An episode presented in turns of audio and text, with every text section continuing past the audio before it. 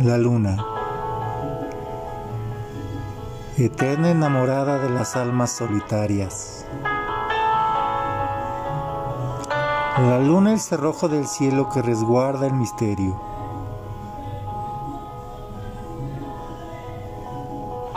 La luna no sospecha que pretendo robarla y llevarla a mi lecho. La luna complaciente. Marco Antonio Ojeda Pérez.